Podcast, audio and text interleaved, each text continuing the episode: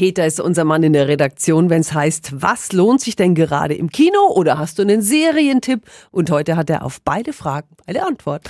Oderbruch heißt eine achteilige Serie in der ARD, die mit einem Schocker losgeht. Auf einem Feld im besagten Oderbruch an der wenig besiedelten deutsch-polnischen Grenze ist ein riesiger Leichenberg aufgetaucht. Noch haben wir keine genaue Zahl, aber es sind die sterblichen Überreste von über 100 Menschen.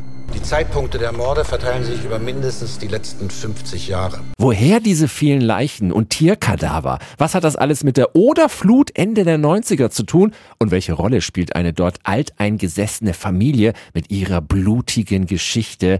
Die Antworten entblättern sich auf sehr spannende und gruselige Weise. Oderbruch läuft ab jetzt in der ARD. Meine Wertung acht von zehn Helmchen. Ja, Hilfe, Peter. Okay, äh, soweit ein Serientipp und im Kino? Ich bin Bella Baxter und es gibt eine ganze Welt zu entdecken, zu erleben. Emma Stone spielt dieses Frankenstein-mäßige Geschöpf eines Wissenschaftlers in der Komödie Poor Things. Was sie erlebt, ist das pralle Leben und wie sie sich in dieses erwachte Leben stürzt, es mit Sex und Essen geradezu verschlingt, das ist eine Augenweide. Zwei Golden Globes hat der Film letztens bekommen. In der nächsten Woche wird es sicher ganz viele Oscar-Nominierungen geben. Völlig zu Recht. Auch wenn das Jahr erst angefangen hat, etwas Fantasievolleres werden Sie wohl nicht mehr sehen im Kino 2024. Meine Wertung 10 von 10 Helmchen.